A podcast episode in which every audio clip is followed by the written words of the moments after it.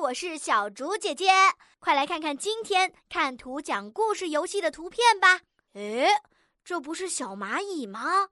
这两只小蚂蚁在做什么呢？背上背着什么东西呢？中间的这个大虫子是谁呀？它是在弹吉他吗？它头上的花好漂亮啊！它们的表情看起来是什么样的呢？它们又在说些什么呢？